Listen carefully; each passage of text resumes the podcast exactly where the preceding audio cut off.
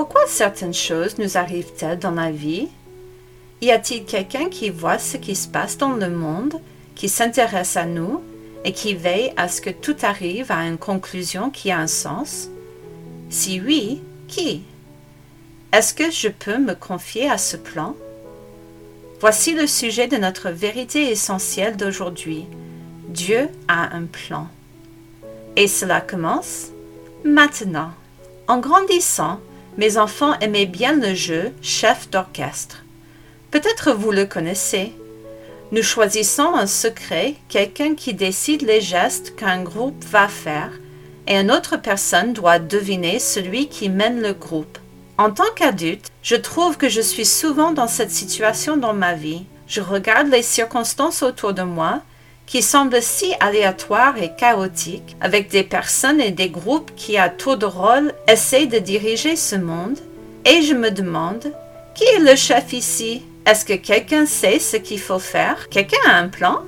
Aujourd'hui, nous allons traiter le sujet du plan parfait de Dieu. Je suis si rassurée que même pendant ce moment où personne n'a vraiment l'idée de ce qui se passe, Dieu, lui, sait ce qui va se passer. Depuis l'éternité, Dieu a un plan. Puisqu'il est parfait, il n'y a rien qui échappe sa connaissance. Il a prévu pour toutes les donnes et il sait ce qui arrivera à la fin du temps. Rien ne lui surprendra. Nous allons voir aujourd'hui trois aspects du plan merveilleux de Dieu pour nous. Premièrement, Dieu a un plan pour ce monde. À la création du monde, Dieu savait déjà ce qui allait se passer sur cette terre. En Psaume chapitre 33, Dieu nous rappelle que non seulement est-ce qu'il a tout créé, mais à cause de son autorité en tant que créateur, il peut décider aussi ce qui se passe sur la terre. Dans la Bible, nous lisons Les cieux ont été faits par la parole de l'Éternel, et toute leur armée par le souffle de sa bouche. Il amoncelle en un tas les eaux de la mer, il met dans les réservoirs les abîmes. Que toute la terre craigne l'Éternel, que tous les habitants du monde tremblent devant lui, car il dit, et la chose arrive. Il ordonne, et elle existe. C'est Dieu qui décide le sort de ce monde qu'il a créé. Un jour, tout ce qui nous est familier sur cette terre disparaîtra, parce que Dieu détruira son monde qu'il a été corrompu par le mal. 2 Pierre 3, 7 nous rappelle que ce même Dieu qui a tout créé et qui maintient toutes choses en place sur cette terre, un jour mettra fin à cette terre. Mais, par la même parole, les cieux et la terre d'à présent sont gardés et réservés pour le feu, pour le jour du jugement et de la ruine des hommes impies. Ce qui nous revient au deuxième plan de Dieu, Dieu a un plan pour l'humanité. Dieu a créé l'homme au début pour toujours vivre avec lui. Mais l'homme a choisi de désobéir à Dieu et le mal est entré dans le monde. À cause de ce mal, l'homme ne peut plus vivre en harmonie avec Dieu comme Dieu avait voulu, et donc l'homme est réservé au jugement pour le mal qu'il a fait. La punition que Dieu a réservée pour l'humanité est celle d'une souffrance éternelle en enfer. En Hébreu chapitre 9 verset 27 nous lisons Et comme il est réservé aux hommes de mourir une seule fois, après quoi vient le jugement, de même Christ qui s'est offert une fois pour porter les péchés de beaucoup d'hommes, apparaîtra sans péché une seconde fois à ceux qui l'attendent pour leur salut.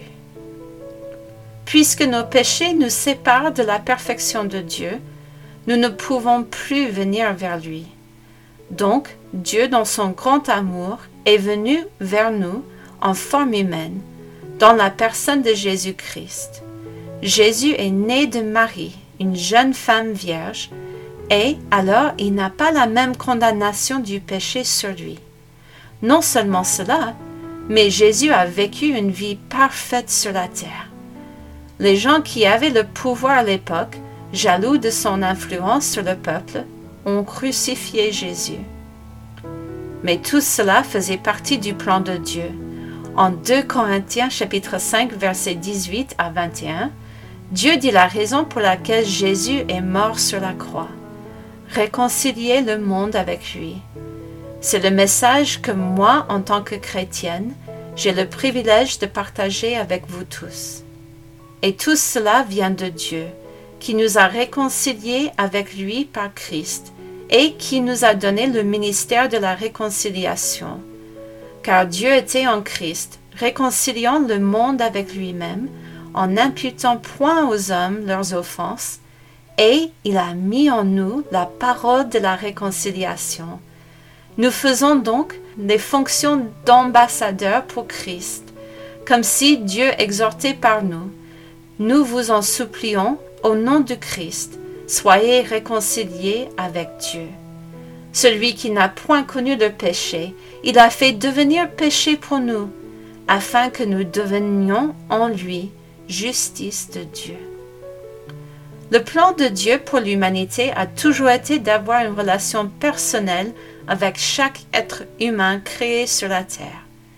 Il a rendu cela possible par son Fils Jésus, qui est venu prendre la punition pour chaque être humain sur la terre. Tous les maux qu'a fait l'humanité depuis sa création, Dieu les a placés sur son Fils Jésus. Et quand il est mort sur la croix, Jésus a payé la sentence pour chaque crime commis contre Dieu. Longtemps avant la naissance de Jésus, Dieu a prophétisé sur la mort de Jésus en Ésaïe chapitre 53, versets 4 à 6.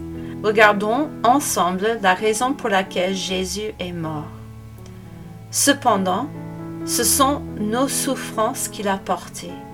C'est de nos douleurs qu'il s'est chargé, et nous l'avons considéré comme puni, frappé de Dieu et humilié.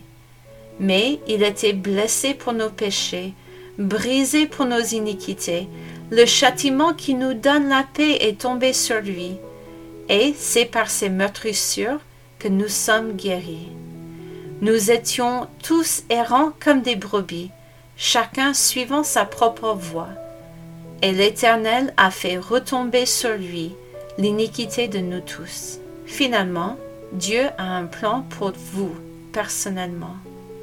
Quand nous parlons d'un plan de Dieu pour l'humanité, cela nous inclut aussi Dieu désire une relation personnelle avec chacun de ses enfants, vous y compris. Nous avons déjà lu en 2 Pierre chapitre 3, mais si nous continuons dans ce passage, nous voyons que Dieu ne veut absolument pas nous voir souffrir pour l'éternité séparés de lui. Il a toujours désiré nous réconcilier avec lui. La Bible nous dit le Seigneur ne tarde pas dans l'accomplissement de la promesse, comme quelques-uns le croient, mais il use de patience envers vous, ne voulant pas qu'aucun périsse, mais voulant que tous arrivent à la repentance. Dieu aime les personnes qu'il a créées. Il désire que nous reconnaissions qu'il est notre Dieu et qu'on décide de lui être obéissant. Il nous appelle dans sa parole en Ésaïe chapitre 1 verset 18. Venez et plaidons, dit l'Éternel.